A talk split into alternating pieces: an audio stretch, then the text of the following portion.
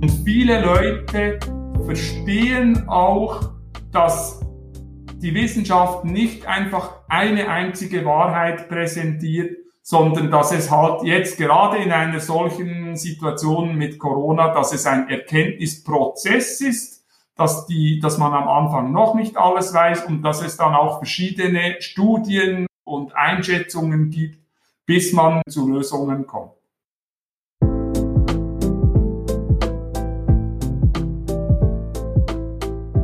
Sie hören Psychom Palaver. Mein Name ist Sabine Gysi. In jeder Episode diskutiere ich hier mit einem anderen Gast, worauf es in der Wissenschaftskommunikation ankommt. Heute unterhalte ich mich mit Dr. Philipp Burkhardt. Er ist Leiter von Science Cité, einer Schweizer Stiftung, die den Dialog zwischen Wissenschaft und Gesellschaft fördert. Science Cité ist als Kompetenzzentrum für den Dialog mit den Akademien der Wissenschaften Schweiz verbunden. Philipp Burkhardt hat ursprünglich Germanistik und Philosophie studiert und ist sehr breit aufgestellt. So war er früher als Lehrer und Kulturförderer tätig. Neben seiner Arbeit für Sciences Cité engagiert er sich auch regelmäßig als Dozent für Wissenschaftskommunikation und er ist Vorstandsmitglied unter anderem bei der European Science Engagement Association.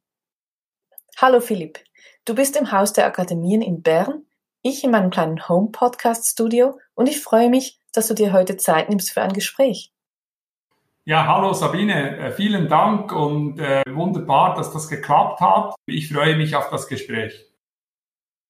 Bei Science Cité seid ihr ja spezialisiert auf besonders niederschwellige Formen des Dialogs. Ich denke jetzt an Projekte wie Science and Youth, Brainsnack oder auch Voodoo, Wissenschaft und Du. Bei euren Projekten engagieren sich immer neue Wissenschaftlerinnen und Wissenschaftler.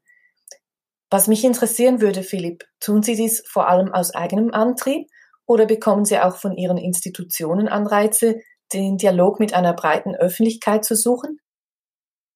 Ich glaube, die erfreuliche Nachricht ist, dass die Wissenschaftlerinnen und Wissenschaftler eigentlich äh, sehr gerne mitmachen bei Kommunikationsmaßnahmen und Projekten. Also wenn wir sie anfragen, dann erhalten wir eigentlich sehr schnell Zusagen.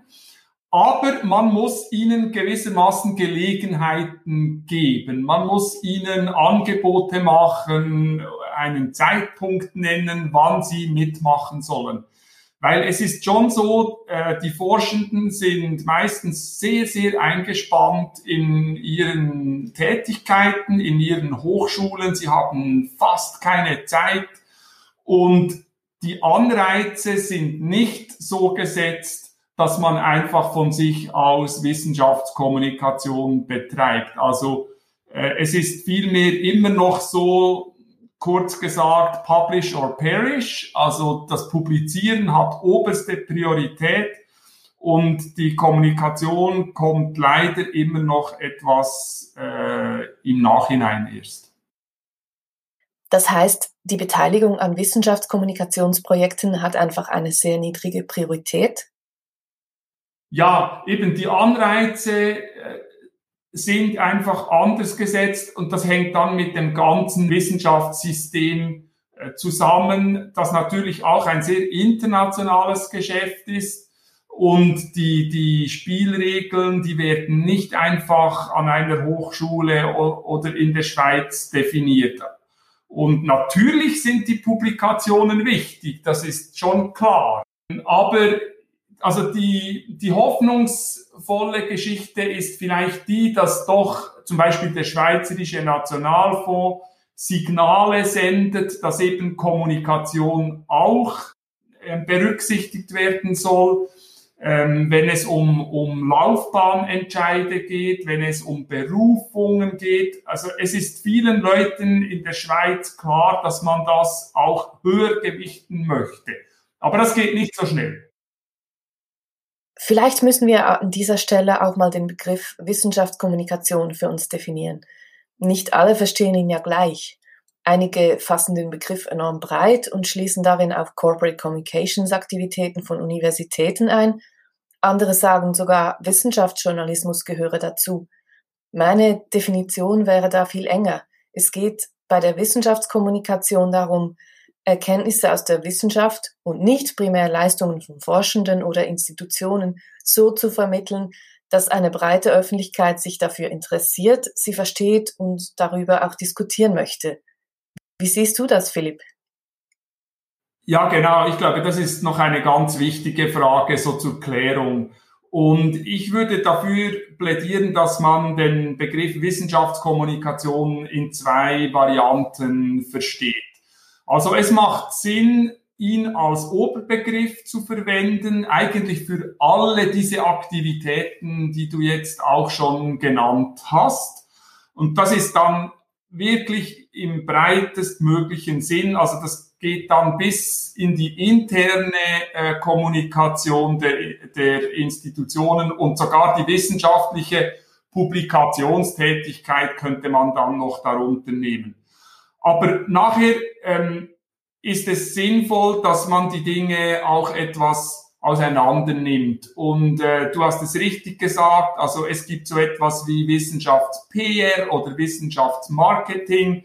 Es gibt natürlich den, den Wissenschaftsjournalismus, der sich auch als sehr unabhängig äh, verstehen will, als kritische Institution.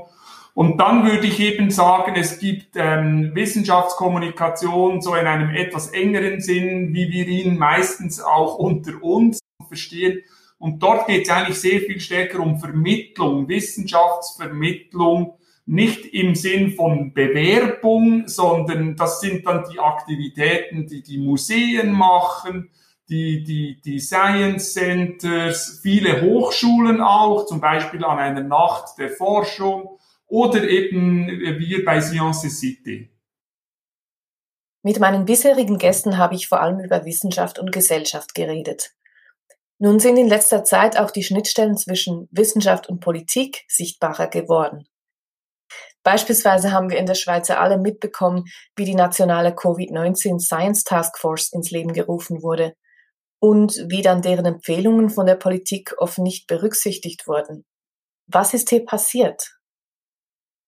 Die letzten zwölf Monate waren natürlich super spannend für die Wissenschaftskommunikation. Äh, das war eines der wichtigsten Themen überhaupt in, in unserer Gesellschaft, oder?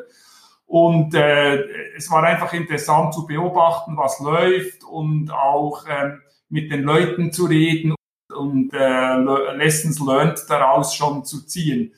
Und ich glaube, das ist immer ein gewisses Spannungsfeld zwischen Wissenschaft und Politik. Das kann man gar nicht äh, verneinen, weil die Wissenschaft hat immer einen gewissen Anspruch. Wir haben die Expertise, wir haben die Wahrheit gewissermaßen auf unserer Seite und ihr solltet doch bitte auf uns hören. Und ich habe schon öfters auch Politikerinnen, Politiker gehört, die, die dann sagen, ja, ihr seid schon wichtig in der Forschung, aber es ist trotzdem nicht so, dass wir nur auf euch hören, sondern es gibt natürlich noch andere gesellschaftliche, wirtschaftliche Interessen, die auch legitim sind. Und ich meine, diesen Prozess haben wir jetzt eigentlich in den letzten zwölf Monaten immer wieder gesehen. Ich glaube, man kann überhaupt nicht sagen, dass die Politik nicht auf die Wissenschaft äh, gehört hat.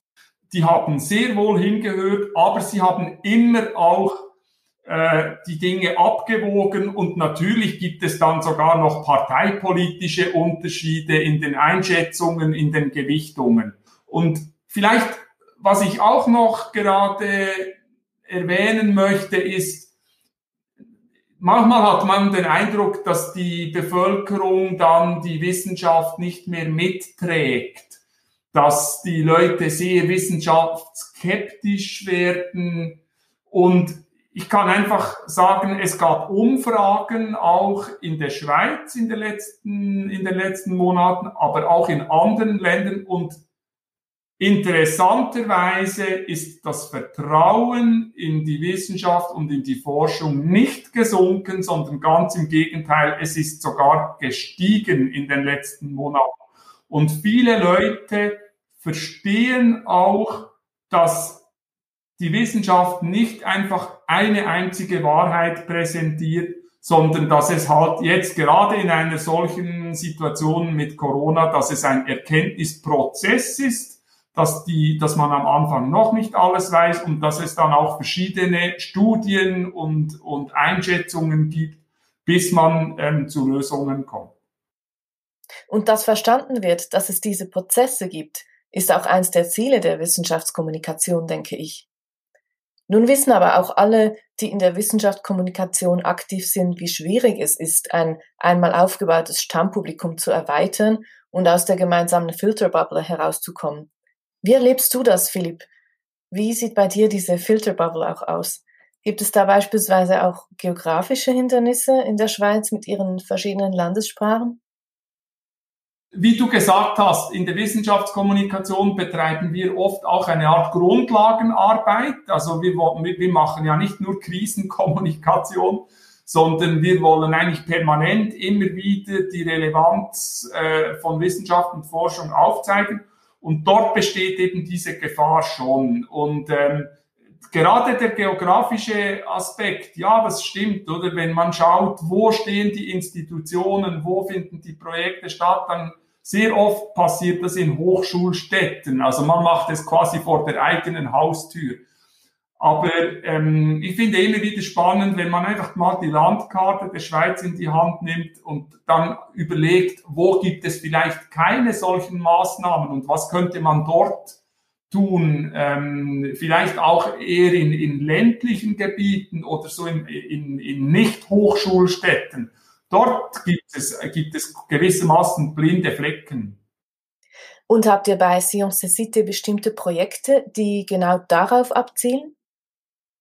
Wir haben verschiedene Projekte, die in diese Richtung gehen, tendenziell auch ein bisschen im Kinder-Jugend-Bereich. Also das Projekt Science and Use, das du auch schon erwähnt hast, das ist ein, eigentlich ein Schulprojekt, wo wir, wo wir mit Schulklassen zusammenarbeiten. Und dort haben wir wirklich entschieden auch, wir möchten immer eine Klasse aus der Stadt und eine andere Klasse oder mehrere Klassen vom Land und die dann sogar ins Gespräch miteinander bringen. Und das sind manchmal wirklich verschiedene Erfahrungshintergründe, verschiedene fast kulturelle Hintergründe, die da zusammenkommen. Und äh, ja, das sind so äh, Schritte in diese Richtung. Wie sieht es jetzt eigentlich, wenn wir schon bei der Geografie waren? Wie sieht es mit der internationalen Vernetzung aus in der Wissenschaftskommunikation?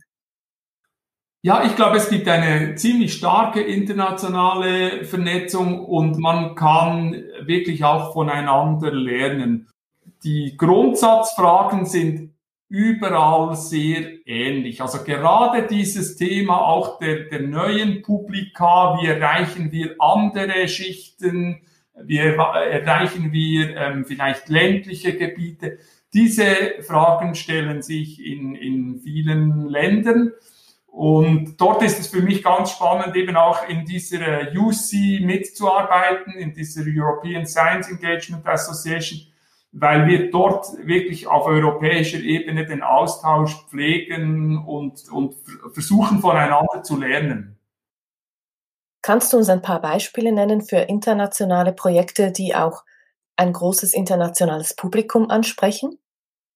Ja, also das sind vor allem diese EU-Projekte im Rahmen von ähm, Horizon 2020 oder Horizon Europe, äh, wie es jetzt heißt. Ähm, das sind Projekte, die meistens, äh, die müssen sogar aus äh, Akteuren äh, von verschiedenen Ländern bestehen. Im Moment läuft es gerade ganz stark auch im Bereich Citizen Science. Ähm, die EU hat wirklich fast ein, eine Art Mainstreaming jetzt betrieben von, von Citizen Science, dass man ähm, dieses Thema stärker noch bearbeitet und stärker auch in Forschungsprojekten berücksichtigt. Das ist natürlich spannend, weil klar, ähm, es gibt gewisse Phänomene jetzt, ähm, Klima und, und, und äh, Biodiversität, einfach als Beispiele, die sind selbstverständlich international. Gleichzeitig muss ich aus eigener Erfahrung sagen, dass diese Zusammenarbeiten manchmal auch sehr schwierig sind. Also diese, diese Konsortien, die da gebildet werden, um ein internationales Projekt zu bilden, das sind dann, die sind dann manchmal doch sehr ähm, heterogen, sehr unterschiedliche Partner müssen sich finden. Es gibt eine, gewisse, eine gewisse Bürokratie auch zu leisten. Wir haben die glückliche Situation, glaube ich, in der Schweiz, dass wir in der Wissenschaftskommunikation nicht immer gerade auf diese EU-Projekte angewiesen sind. Wir haben recht viele eigene Ressourcen. Wir wollen eigentlich mit unseren Projekten, wollen wir möglichst nahe auch bei den Leuten sein. Und dort hilft uns dann die internationale Anbindung nicht so enorm. Auch innerhalb der Schweiz gibt es aber ja sehr unterschiedliche Zielgruppen.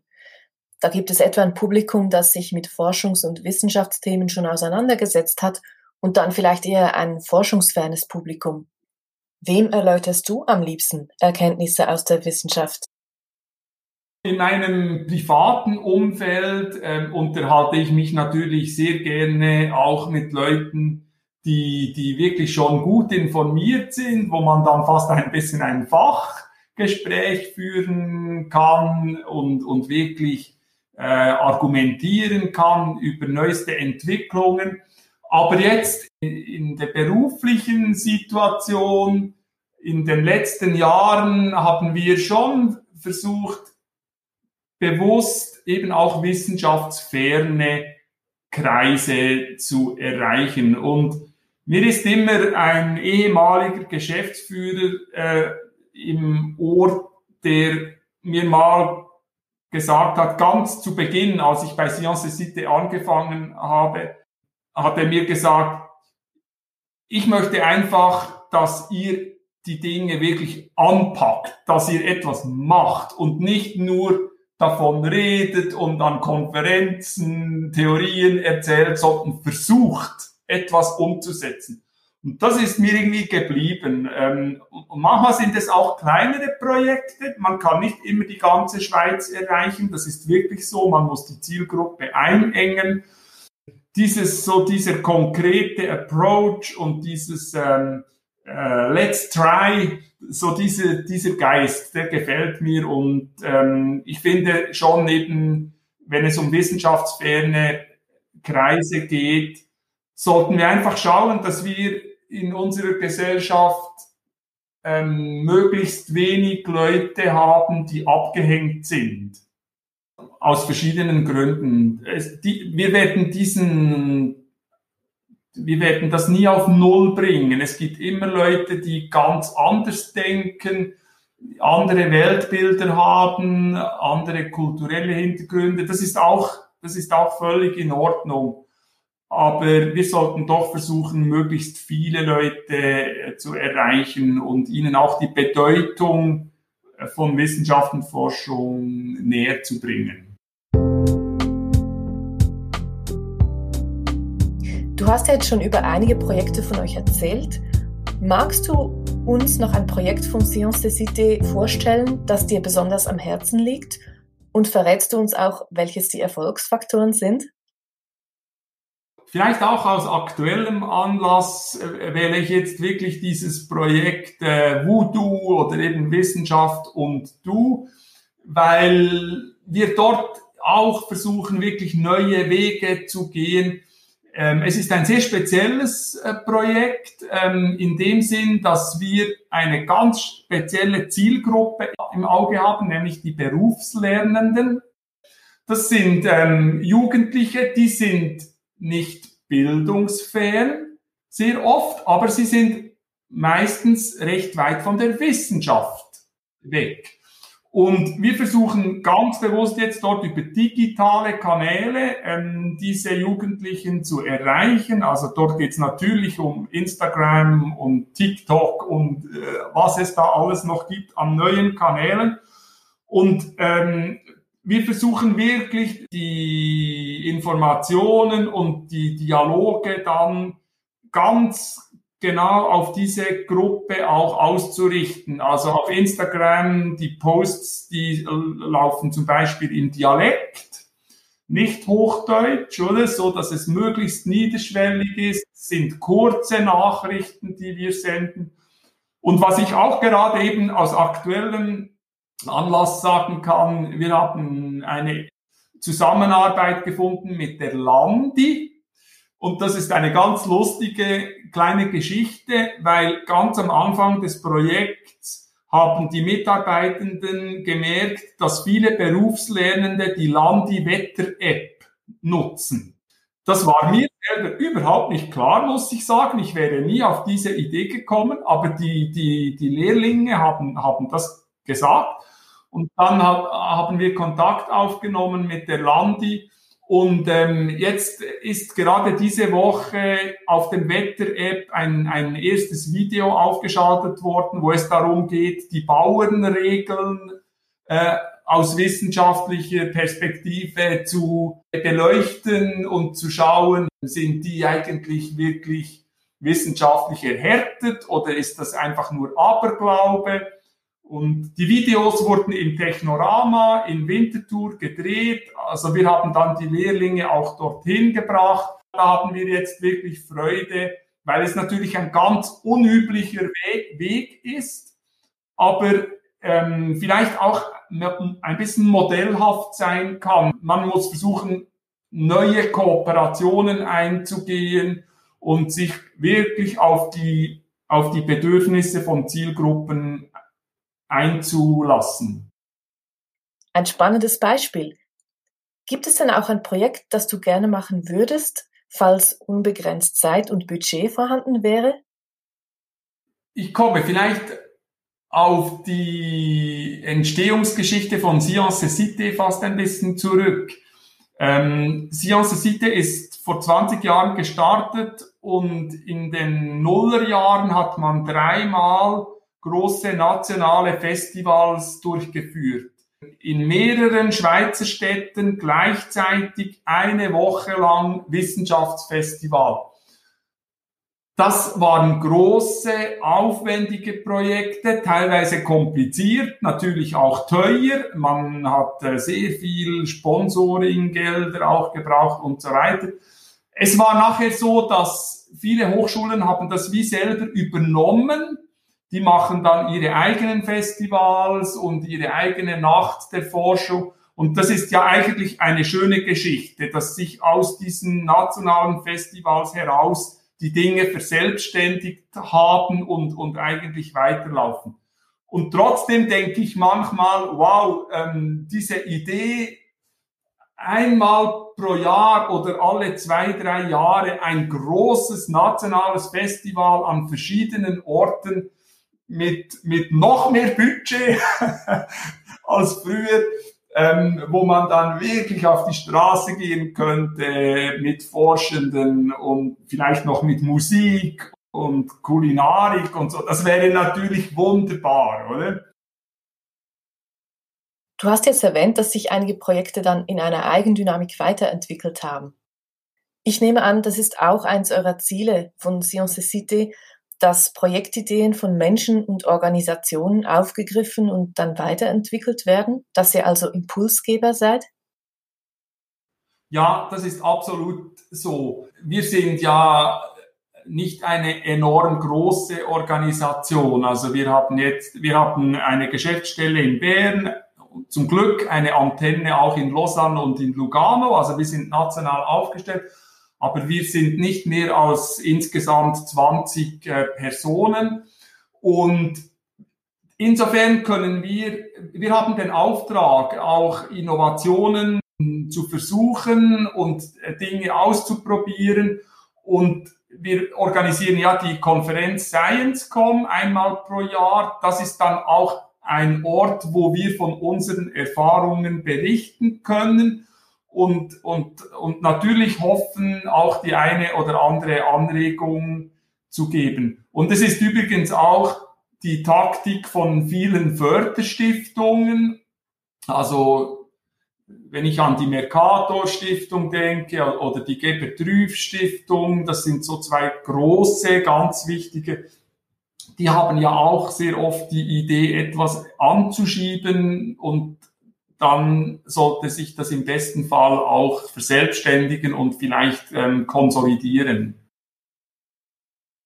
Philipp, ganz herzlichen Dank für dieses spannende Gespräch. Was möchtest du unseren Zuhörerinnen und Zuhörern zum Schluss noch mitgeben? Vielleicht einfach die, die Idee, dass wir auch in den nächsten Monaten ganz genau beobachten, was da läuft im Zusammenhang mit der Corona-Krise.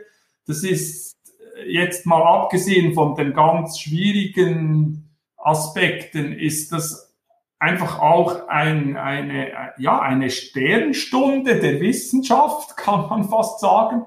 Und ich rede jetzt nicht, nicht nur von der Impfentwicklung, sondern zum Glück kommen ja auch Ökonomen und Psychologinnen und so weiter, die kommen alle auch zur Sprache. Und im Moment haben wir eine Hochkonjunktur von Wissenschaft und auch von Wissenschaftskommunikation. Und das möchte ich weiterhin verfolgen und es wird dann spannend sein zu schauen, was sind die Konsequenzen, was wird sich vielleicht auch verändern für unser Geschäft.